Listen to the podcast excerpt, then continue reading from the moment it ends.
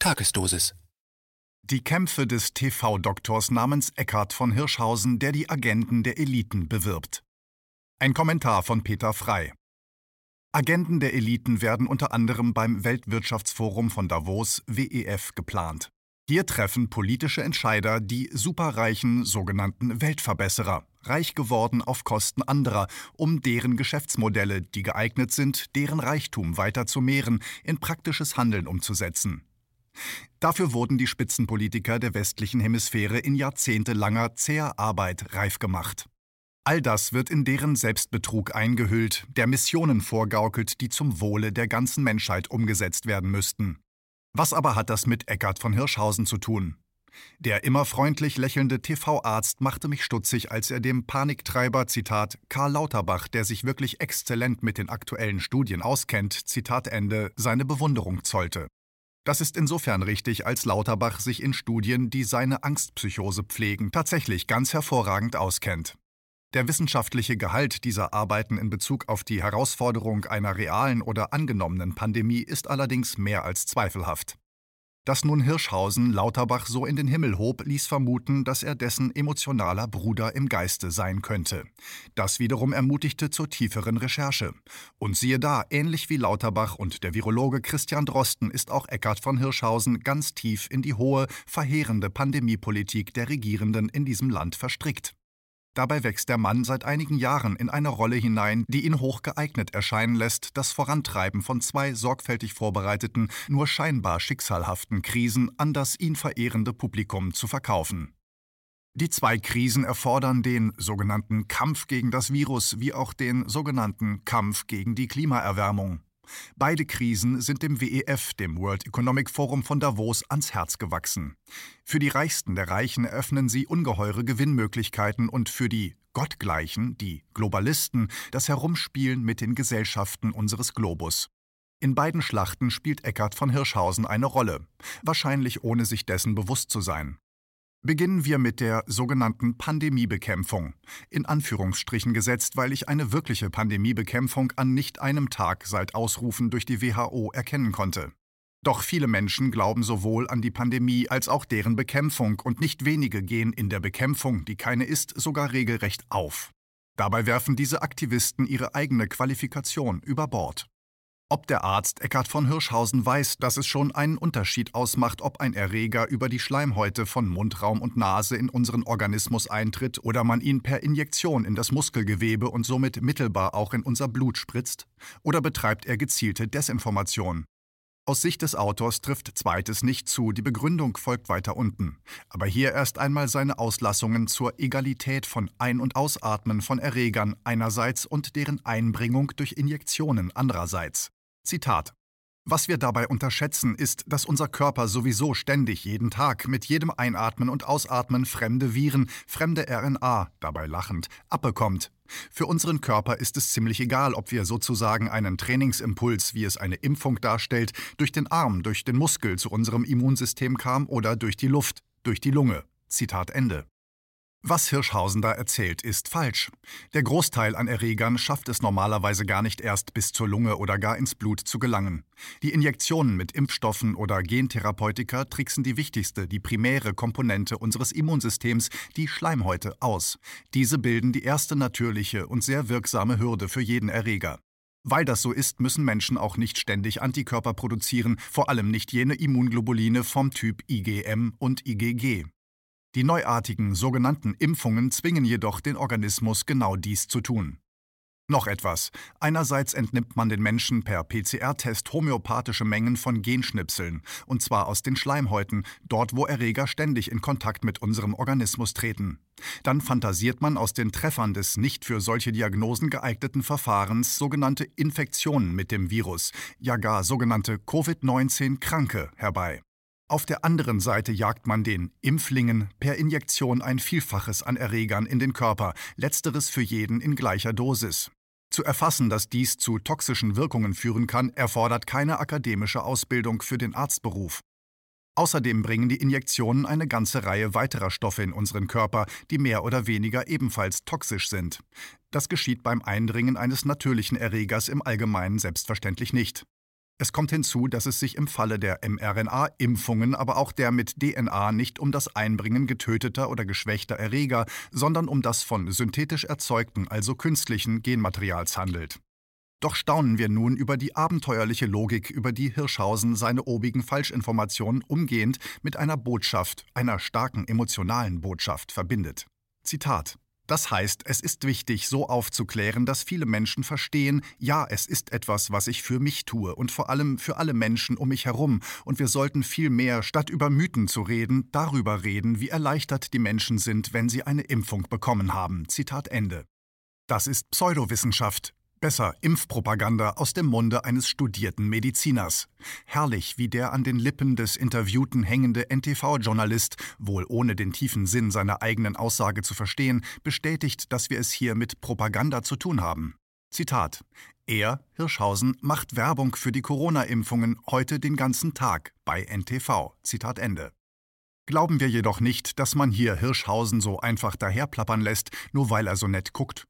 Der nächste große Austrieb der Lämmer, also der Bevölkerung, wird bereits vorbereitet, und zwar in den Köpfen.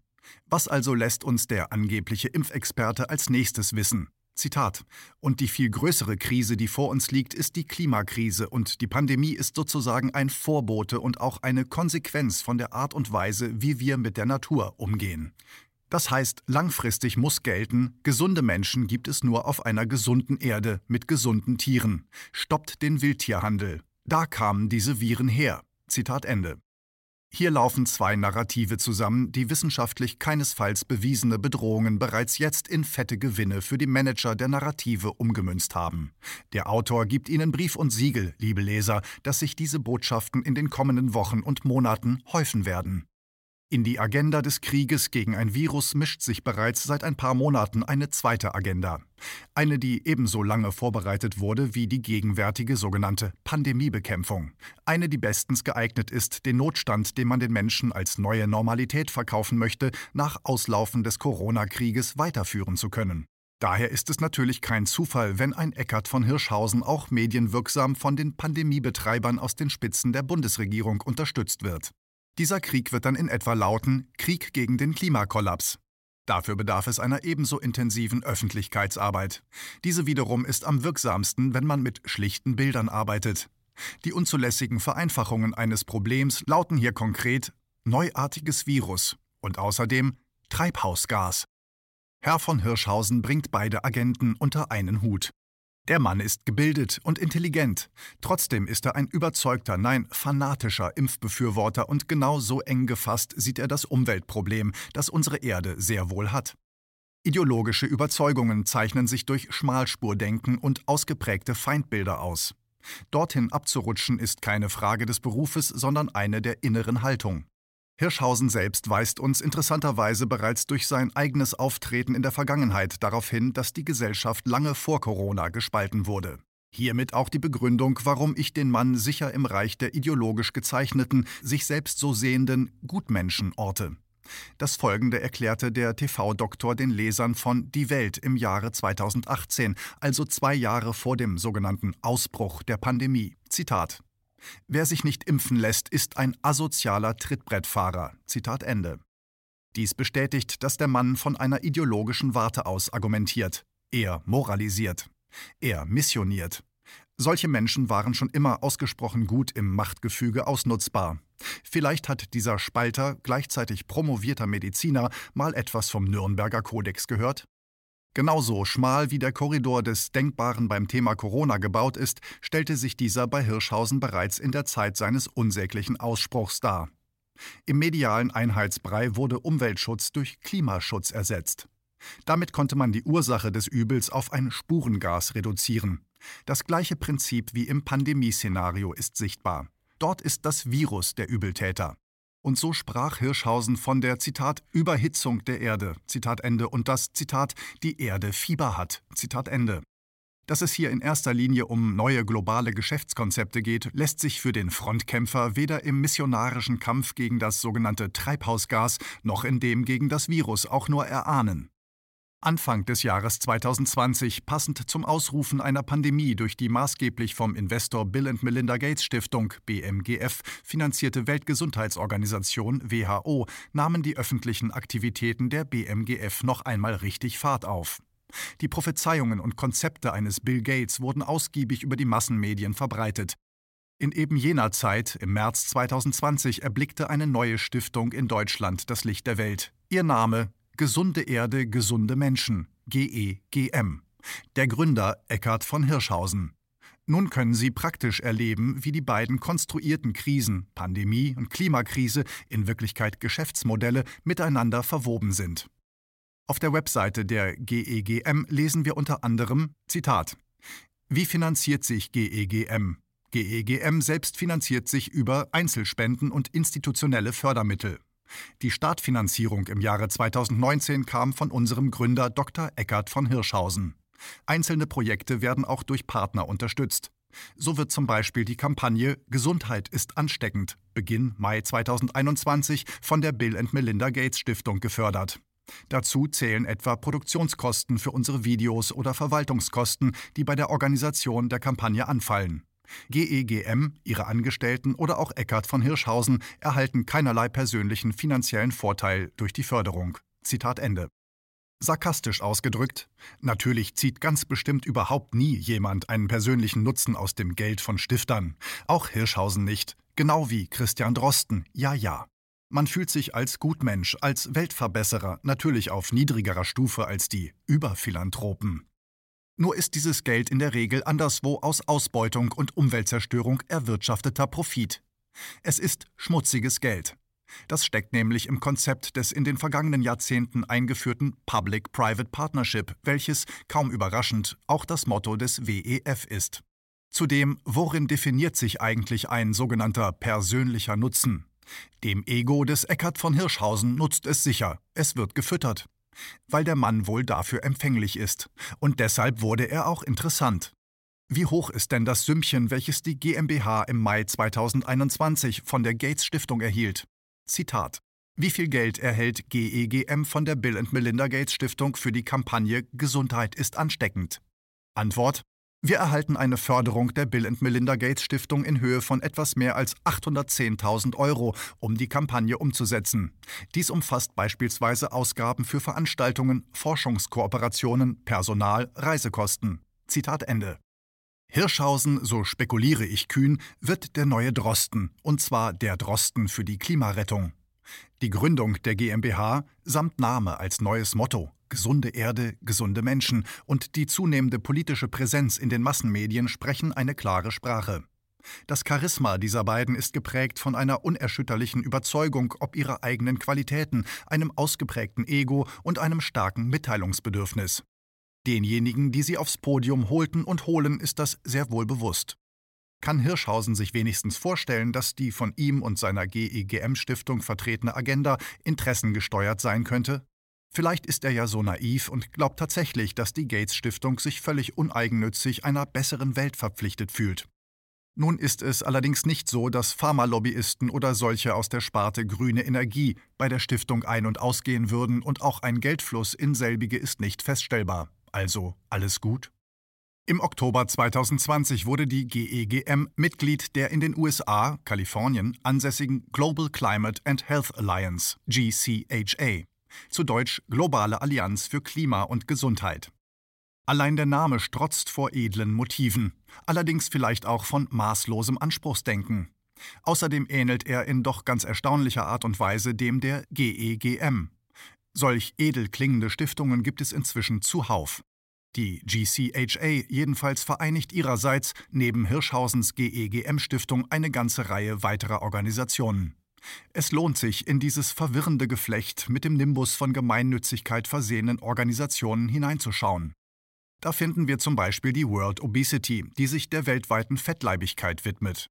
Deren Spenderliste enthält eine Polonaise von kleinen bis ganz großen Unternehmen im Pharma- und Biotechnologiebereich. Pfizer, Lilly, Genesis, Novo Nordisk, Johnson Johnson, Rhythm Pharmaceutical, Vivus, IFA und Böhringer Ingelheim. Oder schauen wir auf das Medical Society Consortium on Climate and Health, zu Deutsch Medizinische Gesellschaft für Klima und Gesundheit, bei der uns als edler Spender erneut der Pharmariese Johnson Johnson anstrahlt. Ja, genau der Johnson Johnson, dessen Direktor bei der Pandemiesimulation im Herbst 2019 gemeinsam durchgeführt unter anderem von der WHO, dem WEF und der Gates Stiftung mit am Tisch saß. Die vom Konzern selbst ins Leben gerufene Stiftung Robert Wood Johnson Foundation gibt auch noch Tantiemen dazu. Dann haben wir noch die NCD Alliance, die Allianz für nicht übertragbare Krankheiten, Non-Communicable Diseases, finanziert unter anderem von AstraZeneca, Sanofi, Novo Nordisk und Takeda. Weiter geht es mit dem Center for Climate Change Communication, das sich unter anderem der Unterstützung des Rockefeller Family Fund und Stiftungen mit Verbindungen zum privaten Finanzsektor erfreuen kann. Der Interessierte möge selbst weiter forschen. Die unüberschaubare Anzahl von Stiftungen ist ineinander verschachtelt und manchmal werden erst in zweiter oder dritter Ebene die Gestalter sichtbar. So kommt man zum Beispiel über mehrere Ecken erst zur Grantham Foundation, dann Energy Foundation, weiter zur Climate Works Foundation und dort finden wir schließlich die Stiftungen der Superreichen, so die von Jeff Bezos, Mike Bloomberg, ein Investmentunternehmen von Bill Gates sowie weitere Stiftungen wie die Ford Foundation, Oak Foundation und, und, und. Bei allen hehren Zielen vieler der in diesen Organisationen Tätigen bleibt ein Abhängigkeiten erzeugendes Beziehungsgeflecht, in dem letztlich alles von den Renditen abhängt, welche die Sponsoren der jeweiligen Initiative erwirtschaften. Die Stiftungen der Megakonzerne sind vor allem das ansprechende, die wahren Eigeninteressen der dahinterstehenden Investoren verbergende Werbeschilder. Werbeschilder, auf denen mit edlen, anrührenden Motiven hantiert wird, um Menschen für das diesen nicht erschließbare Geschäftsmodell zu begeistern. Heutzutage sind globale Anstrengungen solche, die von globalen Akteuren kreiert wurden und orchestriert werden. Diese Akteure kommen aus dem Sektor, der innerhalb des kapitalistischen Weltsystems das meiste Kapital zusammengerafft hat und mit diesem nun intensiv in die Politik investiert, um sein Modell weiterführen zu können. Dafür trifft man sich offiziell mit hochstehenden Politikern bei Treffen wie zum Beispiel dem in Davos oder auch bei der Bilderberg-Konferenz. Wie ordnet man nun Eckhard von Hirschhausen in diesem Geflecht ein? Nun, aus Sicht des Autors wurde er auf ein Podest gehoben, über Jahre gefeiert und mit Ehrungen überhäuft. Wenn man dabei nicht achtsam sich selbst gegenüber bleibt, gerät man in Gefahr, den Posaunen des Ruhmes zu erliegen. Man entwickelt Sendungsbewusstsein, Glauben an die eigene Unfehlbarkeit und überhebt sich dann ist man schließlich ausnutzbar. Inwieweit es wirklich die ureigenste Idee des Eckhard von Hirschhausen war, die Stiftung GEGM zu gründen, darf in Frage gestellt werden. Doch jede gemeinnützige Organisation, die sich durch die Finanzoligarchie pampern lässt, verrät sich selbst, so sie doch mit dem Ideal einer freien, unabhängigen Idee und ebenso freien Menschen angetreten ist. Im Umkehrschluss sind andere Wege zu finden, um unsere Welt besser zu machen. Dabei dürfen wir uns fragen, wo wir innerhalb eines solchen Ansinnens die besten Resultate erzielen können. Bitte bleiben Sie schön aufmerksam, liebe Leser. KenFM ist crowdfinanziert und unabhängig. Leiste deinen Beitrag zu freier Presse und unterstütze unsere Arbeit finanziell. Wenn du zukünftig keine Beiträge verpassen willst, abonniere den KenFM Newsletter und installiere dir die KenFM App für iPhone und Android. Weitere Informationen auf canfm.de/support. Hallo Community. In diesem Video möchten wir euch das Thema Bitcoin ans Herz legen. Wir werden euch erklären, was Bitcoins sind, wie man damit bezahlen kann und welche Bedeutung diese Währung für KenFM hat. Viele von euch haben sicher schon von Bitcoin gehört oder nutzen es sogar privat. Wie ihr KenFM mit Bitcoins unterstützen könnt und warum das für uns aktuell sehr wichtig ist, verraten wir euch jetzt. Das ist ein Bitcoin. In Wirklichkeit existiert so ein Bitcoin aber gar nicht. Es gibt ihn nur virtuell im Internet als digitale Währung in einem digitalen Konto. Bitcoin ist eine sogenannte Kryptowährung, die bekannteste weltweit. Man kann damit via Computer oder Smartphone einkaufen, spenden oder sich gegenseitig Bitcoins zuschicken. Bitcoins kann man wie Währungen oder Edelmetalle zum aktuellen Wechselkurs kaufen, verkaufen oder von Freunden zugeschickt bekommen. Einzige Voraussetzung ein E-Wallet, zu Deutsch eine elektronische Geldbörse. Das ist ein Account oder Konto, über das man Bitcoins empfangen oder versenden kann. Wie ihr wisst, nutzen auch wir bei KenFM schon seit ein paar Jahren Bitcoin damit wir im Notfall auch finanziell unabhängig bleiben können, zum Beispiel von Banken, die uns nicht mehr mögen. Da viele Banken mit unserer Berichterstattung nicht einverstanden sind und nicht im Zusammenhang mit KenFM genannt werden möchten, kam es in den letzten Monaten so weit, dass uns gar keine Bank mehr mag. Weshalb wir leider damit rechnen müssen, vom kompletten IBAN-Zahlungsverkehr ausgeschlossen zu werden.